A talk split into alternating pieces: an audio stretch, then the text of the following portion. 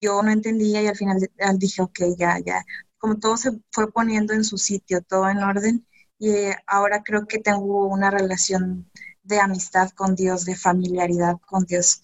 Ya no es preguntarle dónde estás y voltear al cielo, sino está aquí a mi lado, o sea, ya lo, ya lo siento cercano y, y ha cambiado muchísimo mi vida. Hola y bienvenidos a Gatos al Agua, un espacio para hablar, debatir y aprender, un espacio para sumergirnos en la fe. Cualquier lugar es el indicado para escuchar. Si no escuchaste nuestro capítulo anterior, Un propósito de fe con Andrés García, te invitamos a hacerlo. Mi nombre es Juan Camilo López y seré una voz que los acompañaré a lo largo del capítulo. La conversación de hoy fue dirigida por Juan David Torres, Javier Vargas y María Paula López y el día de hoy tenemos una invitada muy especial directamente desde México. Ella es Jazmín Torres. Jazmín es una profesora de Monterrey y es una podcaster que busca transmitir el mensaje de Dios. Hola, muchas gracias por invitarme. Es un placer estar con ustedes. Yasmin, cuéntanos, ¿cómo comenzaste a ser podcaster? Pues aproximadamente hace como cinco años más o menos, me entró la inquietud, creo yo que fue el llamado de Dios, de hablar de Él en redes sociales, en Internet, ¿verdad? Con esta, siempre digo que es esta cita de Mateo donde dice, vayan y hagan discípulos a las naciones, ¿verdad? Entonces yo decía, ¿dónde están los discípulos ahorita? Bueno, lamentablemente están ahí en su celular, encerrados, están navegando en Internet, entonces ahí tenemos que evangelizar, ahí tenemos que hablar. Y empecé un proyecto que se llama Echen las redes, pero no lo pude continuar por diferentes cuestiones. Y hasta hace como poco más de un año eh, me, me, contacta el padre Borre, que es fundador de un proyecto que se llama Ilumina Más, aquí en Monterrey, y me invita a hacer podcast. Entonces, eh, pues reafirmé como este, este llamado que había tenido hace un tiempo y dije, ok, creo que es la oportunidad de, de hacer lo que había pospuesto por mucho tiempo. Y así comenzó. Yo eh, me lancé con un primer episodio hablando de, pues, justo de mi, de mi testimonio y cómo fue mi encuentro con Dios y todo.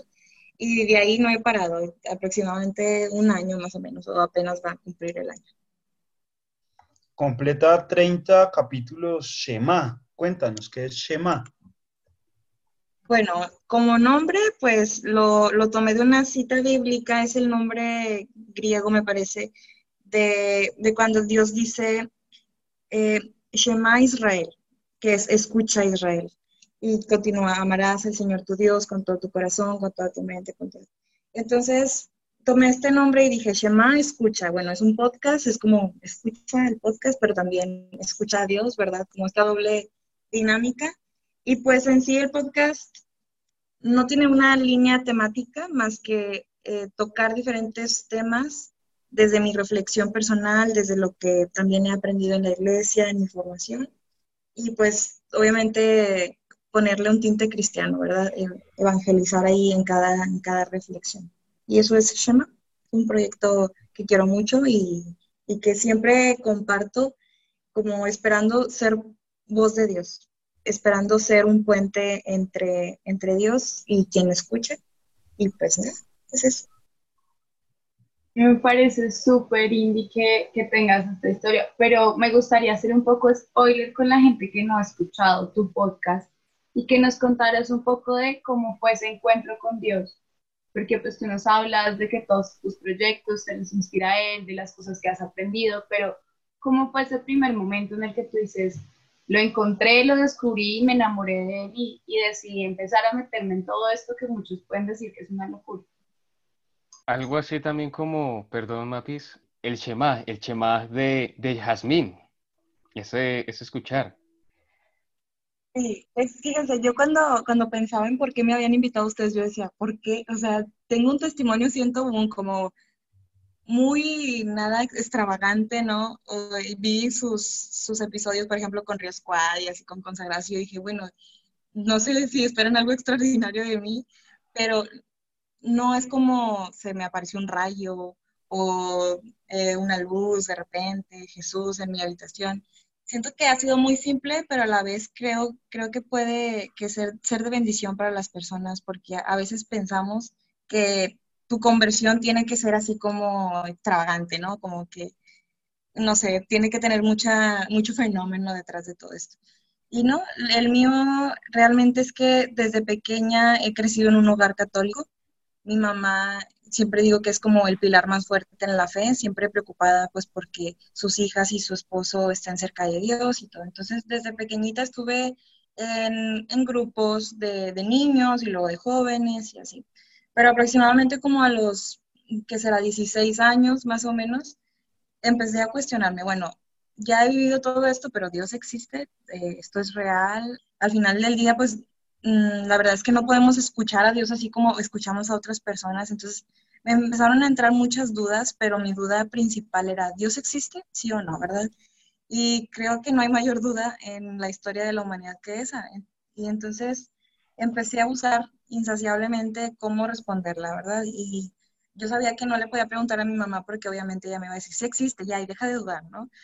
Em, pero pues bueno, busqué por otros medios, le pregunté a algunos sacerdotes, no directamente con esta pregunta, sino como que desde mi experiencia, bueno, me pasa esto, eh, no escucho a Dios, he dejado de sentir lo mismo que sentía cuando iba a retiros o a los grupos de jóvenes o a los grupos de niños, ya no era lo mismo.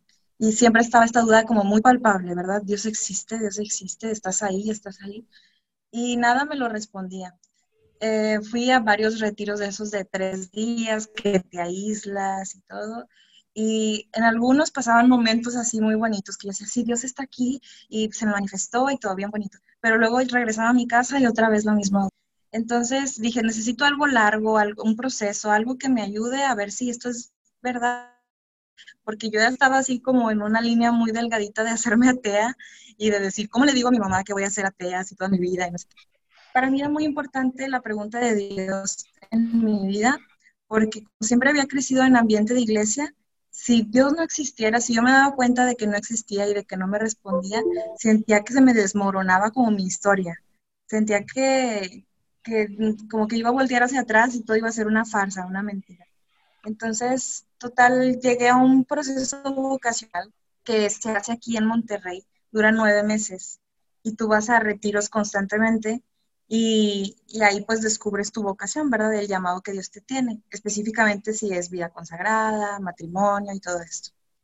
Y pues estando en, en ese proceso, me fui dando cuenta del paso de Dios en mi historia, que nunca había estado sola, que había habido muchos momentos en donde Él me había rescatado, donde Él me había eh, sacado de muchas cuestiones, cómo voltear hacia atrás y decir, no, es que en realidad siempre has estado ahí.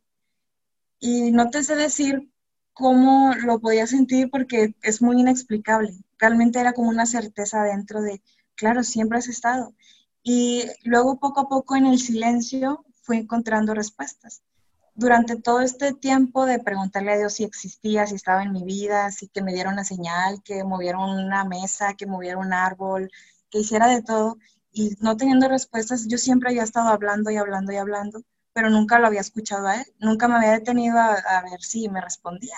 Yo me la pasaba cuestionando, pero no esperaba este tiempo para su respuesta. Y entonces durante el proceso, pues hubo momentos de silencio en donde él lo entendí. Y recuerdo mucho una vez que estaba yo sentada en silencio y de repente viene como, como una frase, una voz en mi cabeza y dice, en el silencio. Siempre estaba en el silencio, siempre estaba aquí siempre.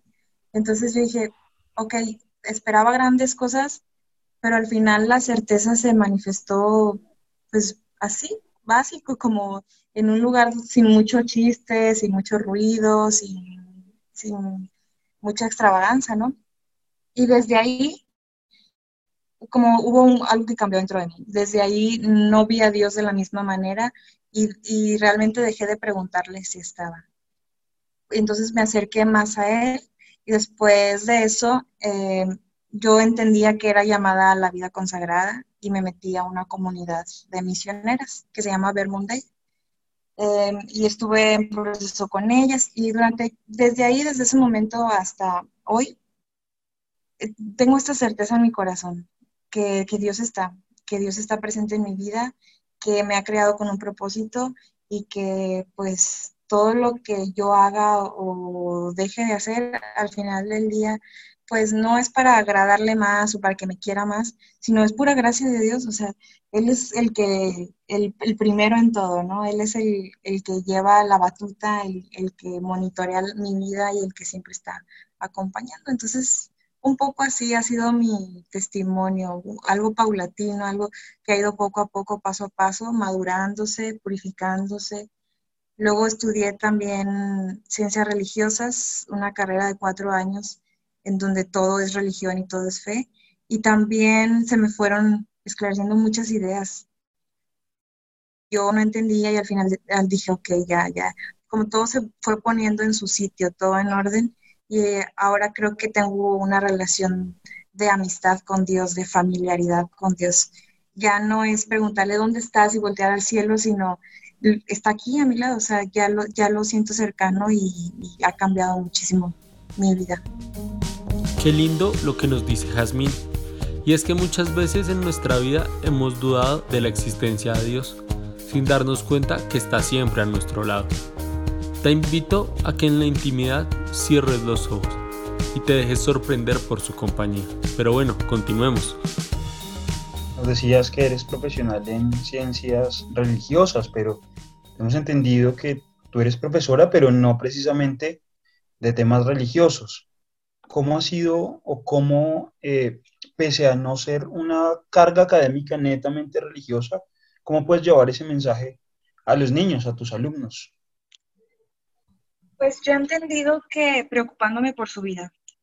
Eh, veo ahora que estoy en ambiente educativo cómo hay mucha carencia desde las familias con los niños. Con, yo estoy ahorita con adolescentes, son de, de secundaria.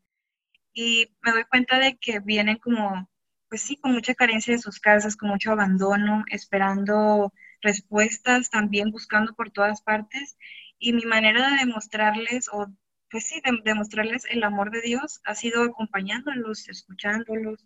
A lo mejor yo les doy temas de, letras, de español, de literatura, pero al final siempre eh, me procuro que, que vean que hay alguien que está ahí para ellos y que realmente no soy yo nada más, sino es Dios y como es un colegio católico, me permite hacer a veces dinámicas de oración, me los llevo a la capilla del Santísimo. Y entonces, para mí, esa es mi manera de, demostrarles a un Dios que está con ellos. Súper, súper bonito eso, porque yo creo que falta mucho eso hoy en día, ¿no? Como en los colegios los niños normalmente se sienten muy solos y no, pierden el respaldo porque estamos ahora muy inmersos, lo que tú nos decías al principio, en el mundo de las redes sociales. Te quería preguntar sobre eso. Tú tienes también un perfil dedicado como al maquillaje y todas estas cosas. ¿Cómo, ¿Cómo haces también este proyecto en paralelo con tu vida? Pues es algo muy bonito que he entendido en mi proceso con Dios, es que o sea, Él no viene como a cortarnos alas, ni a quitarnos sueños, ni a quitarnos gustos. Obviamente hay muchas cosas como que se purifican en el camino y que uno entiende, bueno, no, no puedo andar de fiesta a las 3 de la mañana como si nada, ¿verdad? obviamente hay cosas que, que se van purificando y que vas entendiendo que son prudentes y que se deben hacer a su tiempo y todo, ¿verdad? Pero también hay cosas muy sanas, muy bonitas, por ejemplo, esto del maquillaje, para mí ha sido una manera de expresarme, expresarme a mí misma, también ayudar a otras personas cuando maquillo, pues a que se puedan sentir como un poco más, no sé, bonitos, ¿no? elegantes o, que puedan resaltar sus, sus facciones que son naturales. Pero, por ejemplo, en mi página de Facebook de maquillaje o en la de Instagram, siempre pongo frases que, que hagan sentir a las mujeres que no necesitan eso. O sea, yo hablo de maquillaje, pero al final como una forma de, expresión, una forma en la que a lo mejor te puedes divertir un rato, te puedes consentir a ti misma, ¿verdad? Pero no algo que necesites, porque tú ya tienes una belleza. Y la belleza más importante es la interna. A mí, a mí me encanta hablar de, esto, ¿verdad? Que, que la esencia se refleja en la apariencia. O sea, tú primero eres, tú, tú primero eres hija de Dios, tú primero eres creada y eres hermosa por eso y ya después, pues te pones lo demás, después viene la apariencia, ¿no? Es, eso se refleja por default. Entonces, entonces, he sentido que no se contrapone, por ejemplo, esto del maquillaje, o que me guste cierta música, o que me guste cantar, bailar, hacer chistes, lo que sea, con el cristianismo, al contrario, es Dios quien viene a planificar todas las áreas de, nuestra vida, ¿no? Y hacerlas mucho más buenas. Precisamente el Papa Francisco hablaba de que un cristiano sin humor algo podía estar pasando mal si, si no tuviera esa, como esa chispa, como ese anhelo por hacer las cosas. Y pues más precisamente eh, uno cumpliendo sus sueños, uno cumpliendo sus metas, en este caso, tú cumpliendo tu meta y tú, y pues ese, esa pasión y, y ese gusto por el maquillaje y llevar a Jesús a través de, eso. Qué lindo. Sí, pues como les digo, no creo que se contraponga. Eh, al, contrario, para mí es una forma de, expresión. Y también este espacio que luego me, doy a mí misma o a los demás de, del maquillaje, pues es también como amor propio, creo yo. O sea, es como un ratito que te das, un gustito, estar contigo. Y yo, por ejemplo, en la mañana cuando voy a arreglarme para ir a trabajar o algo, escucho el Evangelio, pongo una aplicación y entonces es como lo mejor de ambos mundos. Me encanta esta parte del maquillaje, pero no olvido que pues que soy hija de Dios, ¿no? Y comparto con Él incluso hasta eso, hasta vente aquí conmigo cuando me estoy maquillando, ¿no? Vente aquí conmigo en, en todas las áreas de mi vida. Precisamente por ahí va uno de los títulos de tu podcast, eh, Hora et Labora. Veo aquí dentro del listado de tus, de tus podcasts, pero quiero volver un poco a esta experiencia del podcast de llevar eh, palabra a través del testimonio también como, como profesora. Quería saber cómo te ha ido como podcaster y eh, cómo has logrado y cómo has sentido que tocas la vida de otras personas. Eh, la verdad es que mm, como estoy con Ilumina Más y ellos son los que suben y, producen un poco los episodios, yo no tengo estadísticas, entonces en cuanto a números o reacciones, no, no tengo mucha idea. Pero sí hay personas muy puntuales que luego me mandan un mensajito, por ejemplo en Instagram, y me comparten, oye, este episodio me ayudó para, no sé, para reconocer que en mi vida no estoy haciendo caso en esto. Hubo una ocasión en que un muchacho me dijo, yo soy seminarista y, tu podcast, tu episodio tal me ayudó mucho mi discernimiento y ahora estoy proponiendo esto. Entonces, como mensajitos que me ayudan a ver que lo que digo, pues en realidad sí es palabra de Dios. O sea, el hecho de que Dios actúe en mi vida y después yo lo, comparta, eso es palabra de Dios y eso llega al corazón de las personas y es mi, mi propósito fundamental. Y esto de hora es labora, eh, en ese episodio yo comparto un poco que pues a veces no hay tiempo para sentarte y orar tres horas, por ejemplo. Estaría padrísimo, ¿verdad? Uno hacer lectura divina y todo, pero a veces no da el ritmo de trabajo, no da el tiempo. Entonces uno tiene que vivir a Dios en todo lo que haga. Y, y el podcast me ha ayudado un poco a eso. Yo escucho mi propio podcast cuando ando, por ejemplo, en carro o en camión y, me escucho a mí misma y digo, wow, veo la, veo la historia de salvación de Dios. Me, como que a reconocer el paso de Dios también en mi vida, a seguir reafirmando mi vocación, mi llamado, eh, su acompañamiento en mi vida, pero también luego te digo, veo mensajitos, tengo una amiga que es religiosa y, y, ella siempre creo que es fan del podcast y me encanta. Y me manda sus mensajitos de que, no, este episodio me ayudó para esto, y este para esto y así. Eh, la verdad es que no, no veo como multitudes, ¿sabes? No, no lo veo como a gran escala, sino en tocar corazones así uno por uno. No sé si me explico, como que no veo cantidades, sino personas muy particularmente.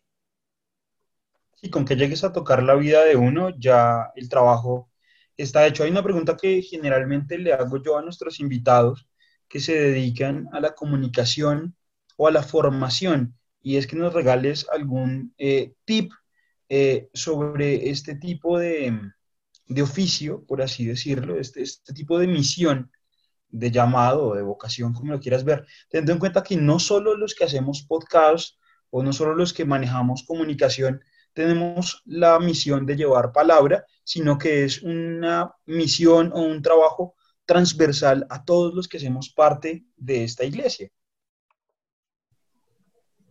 Pues algo en lo que he estado reflexionando mucho últimamente es que todo lo que hacemos es de Dios. Entonces, tenemos que tener en cuenta que hacemos equipo con Él. Es decir, eh, claro que Dios hace su parte en iluminarnos, ¿verdad? Seguramente Él hará de las suyas a, la hora de compartir y de llegar a quien tenga que llegar. El Espíritu Santo es dinámico y se encarga de eso, pero también entender que nosotros tenemos que hacer nuestra parte, no dejarle todo a Dios. Yo, por ejemplo, últimamente me doy cuenta de que no hago tanta difusión de mi podcast como debería, ¿verdad? Y nadie más lo va a hacer por mí. Entonces, entender que haces equipo con Dios, ¿verdad? Que sí es gracia de Él y que obviamente Él hace lo suyo y Él siempre está ahí con nosotros, pero también que uno debe poner de su parte y poner de nuestra parte implica ser responsables con nuestro contenido, que pensemos antes lo que vamos a decir, ¿verdad? O lo oremos de preferencia, eh, ser responsables con lo que vamos a decir, eh, ser responsables con la difusión, ser prudentes y con nuestra vida también y, que al final del día no se trata de, ser famosos, influencers de, Cristo o lo que sea, ¿verdad? Al final del día se trata de hacer llevar el Evangelio y de eso Dios, Dios se encarga, ¿verdad? Uno pone lo, suyo y Dios hace lo demás, pero no frustrarnos por, por números, no frustrarnos por cantidades o por followers o por likes, ¿no? O sea, no es nuestra misión como cristianos. Sino como tú dices, si ya tocamos un corazón, ya ahí, ¿sabes? En lo sencillo se manifiesta también, también Dios. Y, si Él quiere, pues va a ser algo más popular, ¿verdad? Y va a llegar hasta, hasta Colombia, por ejemplo, mi voz, eso está bien padre, que ahorita me, escuchen por allá, ¿verdad? Pero, pero sí, pues ese sería mi tip, ¿no? Que no, no olvides que eres equipo con Dios y que cada quien hace lo suyo hay una cosa muy bonita que tú dices y es tocar corazones, no importa si es uno o son miles. Y te quería preguntar sobre eso, si de pronto tienes alguna historia que nos puedas compartir, claro, está en ya después del secreto de confesión, no, sino una historia que tú sientes que te haya tocado mucho y yo creo que sobre todo de pronto en este espacio que tú nos hablabas de ser profesora de muchachos adolescentes y hacerles sentir también como tu compañía, la compañía de Jesús, si tienes algún, de pronto, historia que tú dices que también te marcó a ti mucho, como, wow, esto no me lo esperaba y Dios fue como, en verdad, me usó y ahora hay un muchacho que de pronto está más cerca a él o le cambió la vida de alguna forma. Sí, pienso en una chica de, de una clase que mm, era muy negativa en todo empezaba el día y decía, yo no quiero ir a mi casa y ya, no quiero estar aquí y todos me caen mal, así, muy negativa. Y yo decía, ¿por qué? Estás muy joven, ¿verdad? Nunca le dije a ella, pero lo pensaba. Y su cara de frustración así. Yo me imagino que ha de tener como sus, sus propios problemas, ¿verdad? Para que pase todo eso.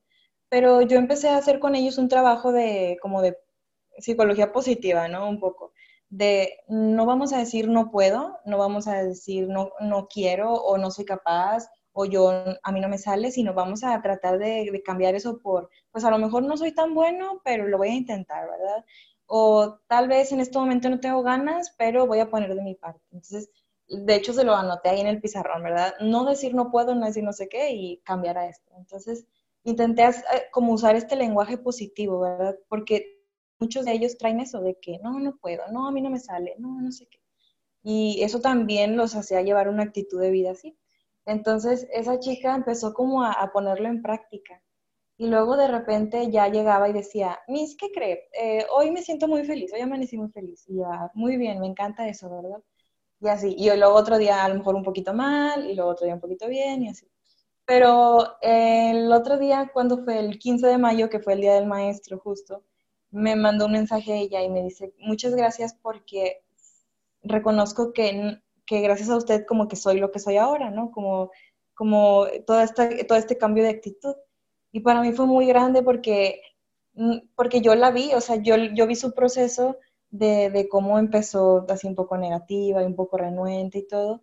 y fue soltándose, fue siendo más flexible, incluso se llevaba mejor con los demás y todo. Entonces, para mí eso es muy grande, como nada más con que ellos sepan que, que son capaces, que son amados, que pueden, eso ya creo que cambia muchísimo, muchísimo las cosas. Entonces pienso en ella y, de hecho le tengo muchísimo cariño a, ella y, y, me ha ayudado mucho a seguir adelante porque yo a veces suelo pensar que lo que hago no impacta o no vale la pena o a lo mejor no cambia mucho porque luego vemos el mundo y está tan terrible con tantas situaciones y yo me siento tan chiquita, yo digo, no, es que yo creo que lo que yo hago no sirve para nada, ¿verdad? Pero ese tipo de cosas a mí me ayudan muchísimo a decir, no, esto vale la pena y hay que seguirle, hay que seguirle. Entonces, pues ese sería un, un caso muy bonito y muy particular. Es muy bonito eh, tener la experiencia de estar con, con maestros y pues tú como maestra, porque me recuerda a San Juan Bosco, santo maestro que en su época pues también específicamente habían muchas situaciones, así como ahorita hay muchas situaciones en nuestro mundo, pero él con, con su sencillez, con su testimonio de vida, eh, transformó el corazón de muchos jóvenes y pues tal cual eh, formó a un santo, a Santo Domingo, sabio, y, no sé, de, pronto, quién sabe, tener a Santa Jazmín Torres. Chéverísimo, sería muy, muy bonito, porque es que igual ese servicio que tú le prestas al Señor con los adolescentes no es nada fácil. Y más precisamente con lo que estás diciendo, en este mundo como tan colapsado, tan, tan llena de, de, ismos. Eh, entonces, muy, pero muy, muy chévere y de verdad que qué orgullo que, que, que hayan maestros como tú. Ah, muchas gracias. Pues yo todo pienso que es gracia de Dios, de verdad, porque yo toda mi vida dije, no, yo maestra nunca, maestra nunca, nunca, nunca. Y acabé en esto y me encanta porque no es compartir nada más un libro, no es compartir nada más el, no sé, lo que sabes, lo que aprendiste, sino es compartir la vida con ellos, con los niños, con los adolescentes y, eso es bien padre. Yo, a mí ellos me han enseñado mucho también. Me han retado y me han sacado de mi zona de confort y me, me han ayudado también a cuestionarme y, y está bien padre, pero es, es gracias a Dios, es un regalo, es un, algo incomparable.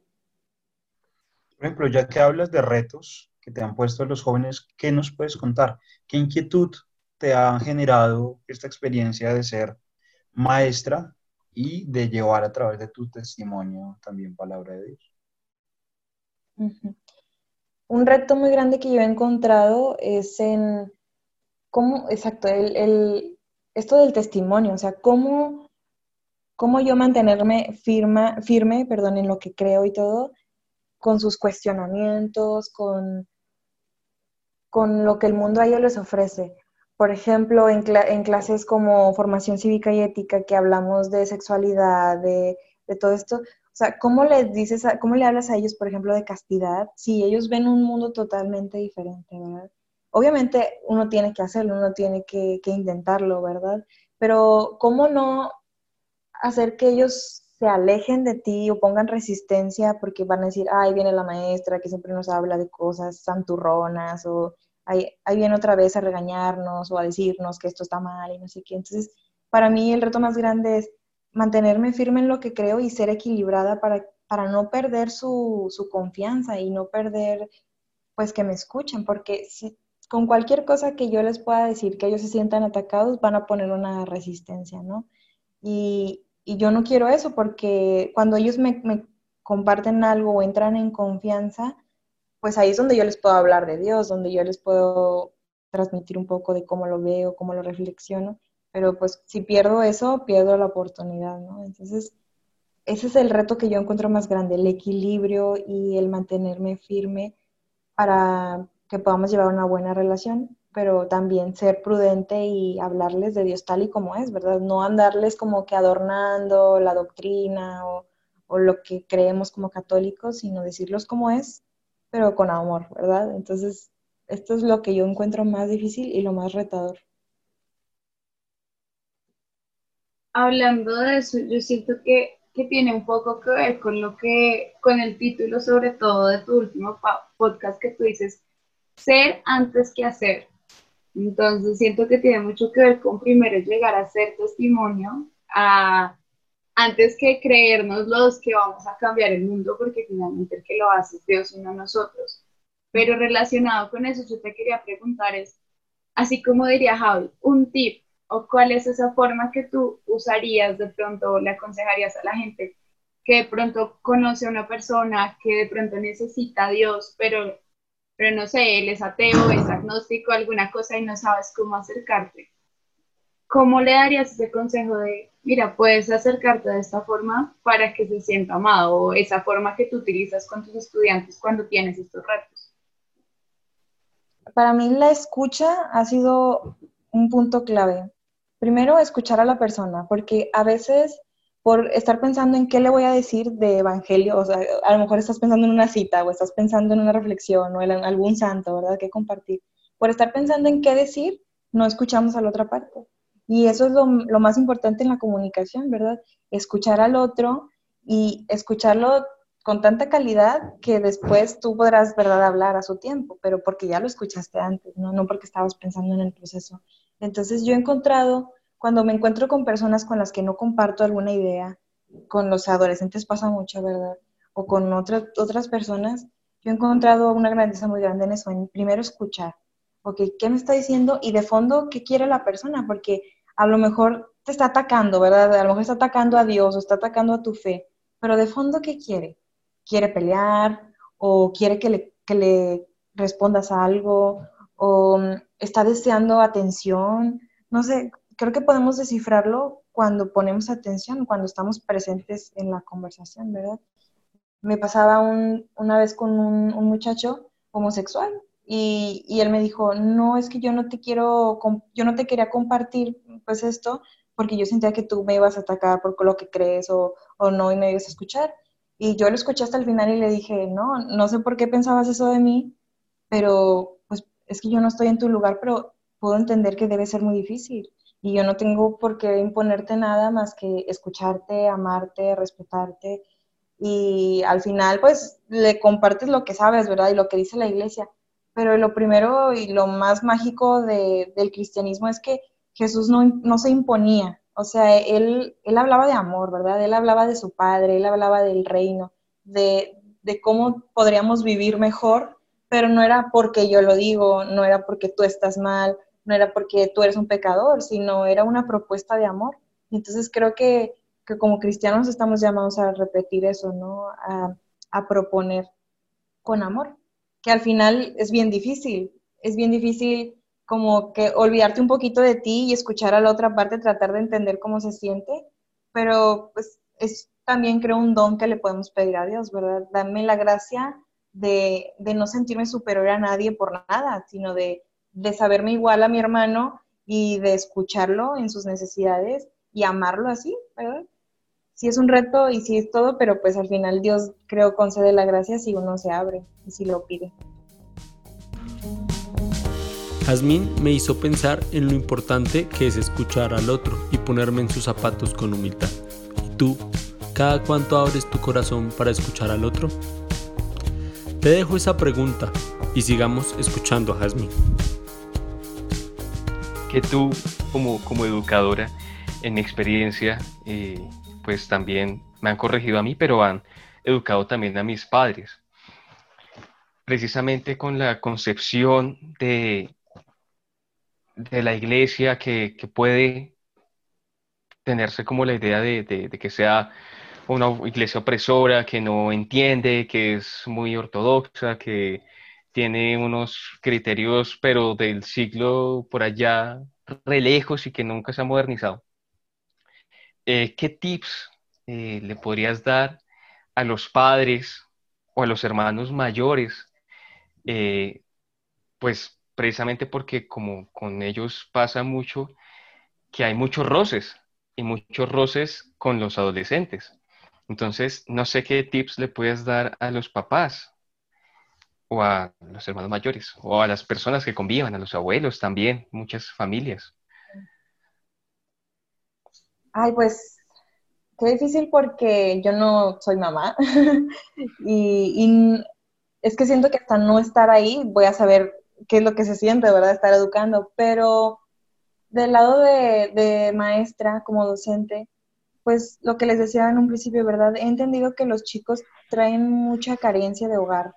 Necesitan muchísimo a sus papás en esa etapa en que están viviendo. Necesitan que los escuchen, necesitan saber que cuentan con ellos, necesitan saber que, pues, que sus papás se preocupan por ellos más allá de, de, darles un sustento económico, de darles una casa, de darles comida o escuela, porque eso queda claro, ¿verdad? Los, la mayoría de los papás lo hacen y se desviven por eso pero algo que falta en muchos hogares es compartir la vida, compartir a veces ni la mesa, a veces cada quien come como que a su hora o no se escuchan mutuamente. Eh, este ejercicio de ni siquiera saber em, cuál es el color favorito de tu hijo o cuáles materias lleva en la escuela, si tiene tarea. A veces los papás desconocen si sus hijos tienen proyectos o tareas en esa semana o a veces ni están enterados de que están en, en, etapa de exámenes, por ejemplo. Pero todo eso es por falta de comunicación. Y los muchachos, em, no solamente del lado académico, sufren por eso, sino en, en, lo anímico, en las emociones, les afecta muchísimo no contar con una figura paterna o materna que, que sepa que lo ama, ¿verdad? Entonces, si yo pudiera dar algún tip sería eh, preocúpate por tus hijos más allá de, lo material o lo económico. Preocúpate por cómo están, por escucharlos, por saber qué sienten el día de hoy, cómo ven la vida, qué opinan de todo lo que está pasando. A lo mejor ni se enteran de cómo se sienten en este confinamiento, en esta cuarentena, ¿verdad? Tal vez no les pasa por la mente que sus adolescentes están durmiendo a las 4 de la mañana porque tienen insomnio, ansiedad, y eso es real, porque yo estoy teniendo clase con ellos y me dicen, perdón, no me levanté porque pasó esto y esto, ¿verdad? Y no voy a dormir. Y a veces los papás no se enteran, pero es por, por la falta de, de comunicación, la falta de, de, cuidado, de estar al pendiente, de, de preocuparse por ellos, ¿verdad? Yo tengo sobrinitos pequeños y algo que me he dado cuenta de cuando los regañan es que a veces los regañan, pero porque hicieron quedar mal a los papás. O sea, es como, no me conteste, pero a veces no, no, no lo regañan porque para ayudarlo a crecer o para ayudarlo a que sea mejor niño. A veces es más por el ego, como que no me puedes hacer quedar mal, ¿verdad? Y entonces eso me ha ayudado mucho a reflexionar a mí de cómo, cuántas veces actuamos por ego, por, por cómo me, me afecta a mí, ¿verdad? No tanto preocupándome por la otra persona. Y creo que cuando eres papá o mamá, pues eso es lo primero, ¿verdad? Corriges desde el amor, no, no desde el ego, ni el egoísmo, ni, ni las apariencias, ¿no? amas incondicionalmente, pero no por lo que vayas a recibir o por lo demás, sino por preocuparte porque tu hijo crezca, porque sea lo mejor que puede ser, desarrolle todas sus potencialidades, que crea en sí mismo. Y pues creo que el amor es la clave mayor, ¿verdad? Pero el amor es una decisión y, conlleva que uno ponga de su parte. A veces no es fácil, les decía, escuchar, a veces no es fácil la comunicación, a veces no es fácil no sé, desvelarte escuchando a tu hijo, pero pues no siempre lo fácil es lo mejor, ¿verdad? Entonces, creo que esos detalles hacen mucho la diferencia. Hablabas del déficit de comunicación por parte de los padres. Eh, teniendo en cuenta que la iglesia no es solo la institución eclesiástica, sino que somos todos como comunidad, ¿en qué podemos estar fallando nosotros también? En la comunicación con nuestros jóvenes y las personas que vienen después de nosotros, eh, para formarlos en, fe. Creo que sí, como dices, es tarea de todos, de los laicos, de los sacerdotes, de las religiosas, de los religiosos. Pues, ¿qué podríamos hacer que nos empecemos a preocupar por, por compartir con Dios la vida y eso transmitirlo? Porque yo encuentro en la iglesia mucha carencia de formación en doctrina, en todo esto, pero no es más que, pues es que no te interesa, ¿sabes? O sea, tanto al laico a veces no le interesa formarse, como a veces a los sacerdotes no les, o a quien pueda estar a cargo no le interesa dar formación, ¿verdad? Pero ¿cómo nace este interés desde el encuentro con Dios? Entonces, creo que la clave está en que si cada cristiano está preocupado por su encuentro con Dios y en su comunión con Él, desde ahí surge todo lo demás, porque no puedes dar lo que no tienes. Entonces, me parece que, esa es una de las claves principales. Hay muchos, tenemos cifras de muchos católicos en el mundo, ¿verdad? Muchos cristianos en el mundo, pero si eso fuera real, o sea, si cada cristiano que está en esa cifra verdaderamente viviera lo que estamos llamados a vivir, las cosas serían muy diferentes y no lo son. Pero es porque creo no viven su fe auténticamente, no viven su fe con todo el potencial que pudieran vivirlo, compartir con Dios y eso darle. No sé si va por ahí la pregunta o esperabas algo más práctico. Yo suelo como así filosofar mucho y al final no aterrizo, pero ustedes me dicen sí. No, no. Creo que de hecho es una excelente respuesta. Y yo creo que además nos llega a todos porque en algún momento todos hemos sido más antitestimonio que testimonio con alguno de los actuales. Y, y tu respuesta yo creo que nos llega a todos al corazón y nos hace reflexionar que de pronto hay que parar un poco. Y lo que nos has dicho todo el capítulo, escuchar a los demás, bajar nuestro ego y, y buscar a Dios en nuestro corazón para poderlo transmitir a los demás. Desafortunadamente nos estamos quedando sin tiempo y el día de hoy tenemos que decirte adiós. Fue un gustazo tenerte, de verdad fue increíble poder contar contigo y, y creo que la enseñanza más grande que nos queda de tu testimonio es escuchar, escuchar a Dios en el silencio y escuchar también a los otros cuando se acercan a buscar a Dios a través de nosotros.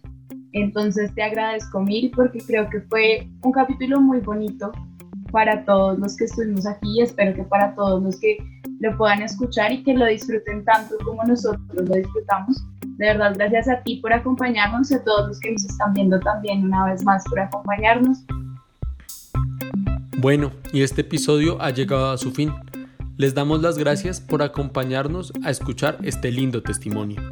Si tienen algún mensaje que quieran compartir con nosotros, pueden hacerlo a través de nuestras redes sociales, YouTube, Instagram y Facebook como Jóvenes AMS. El día de hoy nos acompañaron Juan David Torres, Javier Vargas, María Paula López y nuestra querida Jazmín Torres, la cual pueden encontrar en Instagram como arroba mintorres o en Twitter como arroba inhasminte. De igual manera, escuchar su podcast Shema en cualquier plataforma. Recuerden que este contenido es llevado a ustedes por jóvenes de la Asociación María Santificadora. Gracias por escucharnos. Hasta luego.